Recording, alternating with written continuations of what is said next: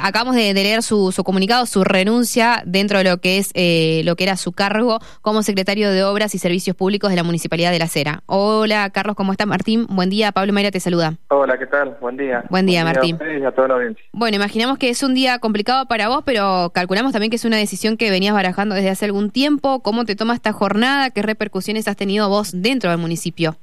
Bueno, recién se están enterando todos a través del, del Twitter la verdad que es una decisión que era muy personal, que la vengo pensando de hace semanas, porque bueno, si bien yo era el candidato de la Unión Mendocina y con Daniel Orozco compartíamos lista, los problemas estaban, siempre intenté poner lo mejor de mí para solucionar las cosas, pero desde las elecciones, de las elecciones hasta ahora eh, se han ido empeorando y ya no ya está fuera de mis manos poder hacer cualquier tipo de, de gestión para mejorar eso y la verdad que a mí no, no estoy de acuerdo con las decisiones que se toman. Eh, creo que hay que garantizar el servicio al vecino como primer medida y los lineamientos de gestión y de política que toma Daniel y Janina Ortiz no son lo mismo que comparto yo. Entonces yo la verdad que no, no me avergüenza entregar una gestión en la Secretaría de, Obras como la que tenemos actualmente a una futura gestión y entonces prefiero irme antes y, y ya es una decisión tomada. Eh, Martín, en este contexto de lo que estás diciendo, ¿Cuáles son esas decisiones que, te hacen ruido a vos y, que te perturban eh, generando esta decisión que has tomado?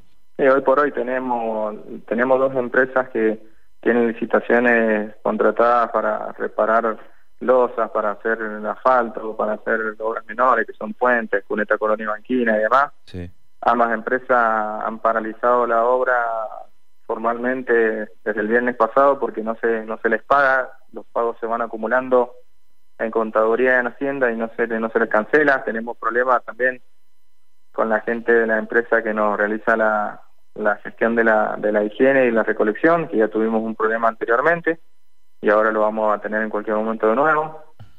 Eh, no tenemos luminaria porque las compras no se han realizado.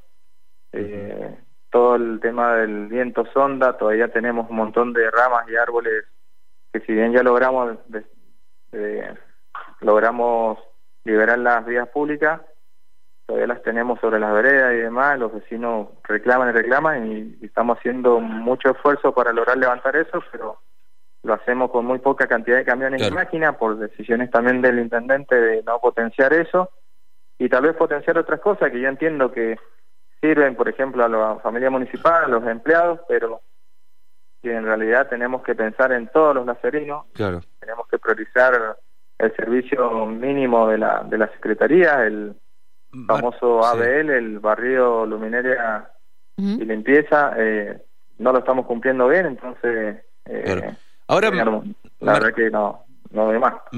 Martín, eh, todo esto que, que, no se cumple o que no se está dando, por ejemplo, lo que decías del pago de estas empresas encargadas de hacer esas tareas, eh, ¿por qué no se cumple eso? ¿De ¿Dónde está ese dinero? ¿Lo está frenando alguien? Eh, ¿Qué hay detrás de esto?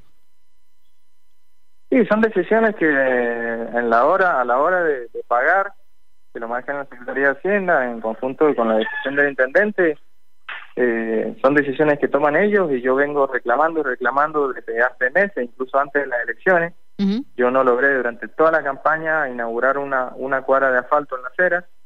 Entonces, bueno, ya veníamos con problemas, pero bueno, siempre estaba esperanzado en lograr el objetivo de retener la intendencia y a partir de diciembre empezar a ordenar claro. ordenar las cosas. Y vos decís que hay, hay una intención de, hay una intención deliberada de, de no pagarle a la, a la empresa.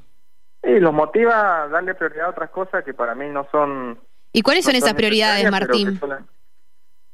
Sí, como la cantidad de bonos que hemos largado a los empleados, eh, como las licitaciones eh, de distintos eventos de la Secretaría de Gobierno que son netamente eventos de festejo y cuestiones así, que la verdad que está bien, pero para mí primero tenemos que cumplir con el servicio al vecino por el que paga el vecino la tasa municipal.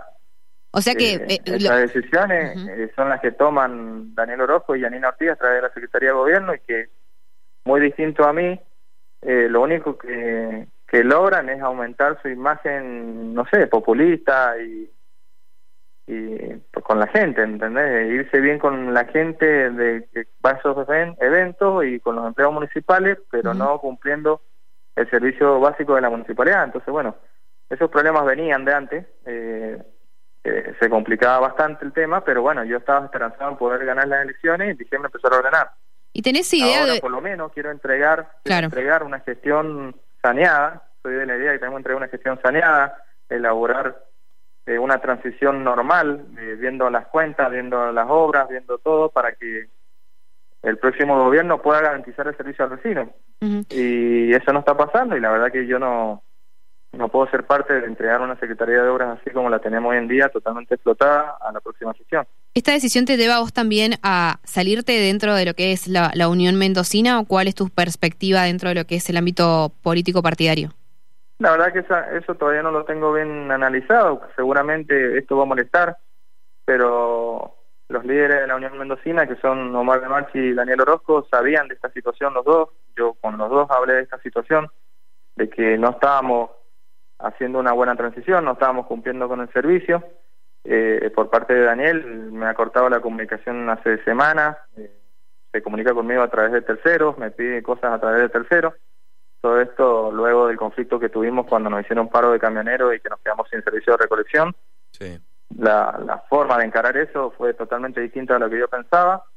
Eh, Omar también sabe de esta situación y la verdad que bueno tampoco ha interferido mucho en, en darme una solución al tema, así que seguramente me va a traer consecuencias políticas. sí. Pero Martín, yo creo que sí.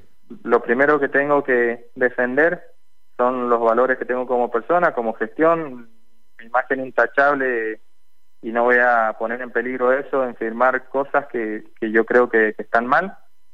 Y, y los vecinos a los que yo le hablaba para que me eligieran de intendente, justamente les vendía esta, una transparencia total, y bueno, eso es lo que iba a cumplir. Me, tengo, me debo a los 28 mil personas que me eligieron como intendente, y bueno, si a ellos no, no les gusta, les molesta, bueno, será cuestión de ellos. Con Daniel Orozco, obviamente, romper todo tipo de relación política esto, porque yo creo que él es el causante y su esposa de todo el debate que tuvimos como gestión en los últimos meses y, y también de la derrota de la Unión Mendocina.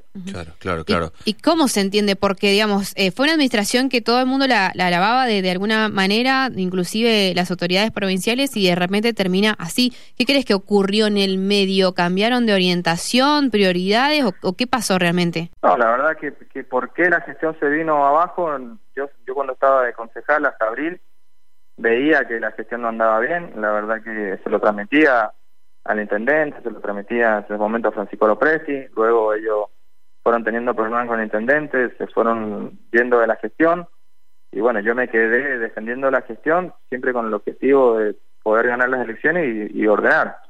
Eh, la verdad que el, el por qué se priorizan cosas que para mí no son esenciales ante otras, esas explicaciones las tendrá que dar Daniel Orozco y Anina Ortiz. claro. Martín, eh, sabrás vos... También el accionar de Sí. distintos funcionarios que terminaron con problemas legales, por ejemplo, el, el director de Capital Humano, Sergio Verón, que, que tuvo problemas legales por cuestiones de, de personal que dependen de la Secretaría de, de Gobierno y, y por acatar una orden terminó con problemas legales. Bueno, en este momento me pasa algo parecido, y me piden que firme cosas para solucionar problemas que yo no, no las veo bien, no me gustan y no las voy a ganar. Por ejemplo, Entonces, ¿Para qué te pedían la firma? certificaciones, certificaciones de, de obra, de limpieza y Claro. demás que yo creo que tienen que tener un, un aval y un análisis mucho más profundo y, y no no buscar digamos tapar incendios inmediatamente para para solucionar algo por una semana que te va a traer problemas nuevamente y que también va a dejar problemas a la futura gestión. Claro, claro, tal cual. Eh, Martín, sabrás vos, eh, estamos hablando justamente de esto, que eh, las Heras y por ende algunos de sus funcionarios, eh, entre ellos Orozco y, y su pareja Janine Ortiz, están involucrados en varias causas judiciales, algunas de ellas muy graves, con acusaciones muy delicadas de algunas maniobras un tanto fraudulentas. ¿Vos has visto en persona o, estás al tanto de, de esas maniobras delictivas?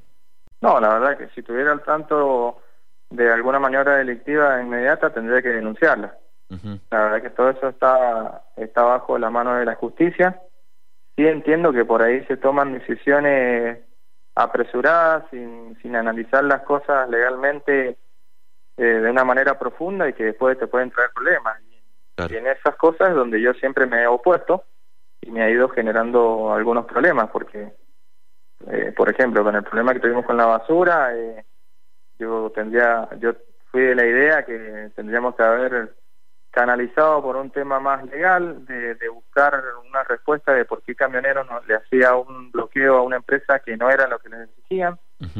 Y bueno, ellos decidieron otra cosa, decidieron eh, tratar una deuda a Celsius que para mí no era no era esencial en ese momento cuando teníamos deuda a otras empresas que no nos estaban prestando un buen servicio, eh, como era esta que le contaba de obras menores y, y de asfalto y reencarpetado. Entonces, bueno, esas decisiones que, que yo no, no las entiendo, no las comparto, creo que no son las las adecuadas para cumplir con un servicio al vecino, eh, son las que me, llevan a tomar esta decisión, porque no quiero avalar ninguna, ninguna decisión más así, ni tampoco entregar una Secretaría de Obras totalmente explotada dentro del mes a la próxima sesión. La última de mi parte, eh, Martín, has nombrado a Daniel Orozco, a Janine Ortiz, eh, no coincidiendo con algunas de sus decisiones. ¿Hay algún otro funcionario de, alto rango con quien hayas tenido diferencias que hayan motivado esta decisión que acabas de tomar? Ah, bueno, diferencias en el transcurso de la gestión siempre se tienen. Yo considero que, él es el responsable total de las decisiones del municipio. Yo como secretario de Obras siempre he estado intentando y le he hablado desde el momento cero todos los problemas, pero no soy escuchado y la verdad que no ser escuchado y que te exijan la firma y el aval como secretario de decisiones que uno no comparte me llevan a tomar esta decisión principalmente y también analizando que se priorizan otras cosas que deciden en la Secretaría de Gobierno que para mí eh, van en contra de prestar un buen servicio al vecino, como pagar viajes, como, como viajar, como convenios con mutuales, cosas sin sentido que a un mes de las elecciones no tenemos no tenemos que hacerla, como como prometer a los empleados distintos tipos de bonos y y después mal ejecutados porque después tenemos reclamos que no alcanzan a pagarle. Es todo un, una decisiones inmediatas que toman ellos y la verdad que yo no las comparto más. Siempre tuve diferencia con eso, no es que, claro, todo con orden rosa. ¿Te pondrías... bueno, yo estaba esperanzado en ganar las elecciones y después tener el, digamos, el mando para poder ir ordenándonos.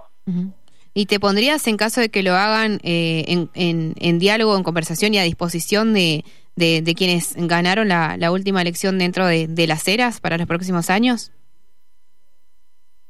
Es que en realidad esa batalla, esa pelea, digamos, no, no fue mía. Yo siempre tuve buena relación, más allá de que estábamos enfrentados, y eso genera un poco de, de ahí de rigidez. Eh, siempre estuve a disposición. Mi idea ahora en la transición era sentarnos con ellos directamente, decir, bueno, vamos a tratar un presupuesto veamos los programas que van a hacer ellos a partir de diciembre, para que vamos a poner programas nuestros. Eh, en la Secretaría de Obras, si bien yo considero que hay que hacer tal y tal cosa, primero dejemos todo al día y juntémonos con ellos para ver qué pretenden hacer ellos a futuro y pongámoslo en el presupuesto. Creo que eso es lo, es lo mejor es lo mejor para para lograr una buena transición de, de gobierno. Martín, gracias por estos minutos. No, gracias a usted, a disposición. Hasta luego.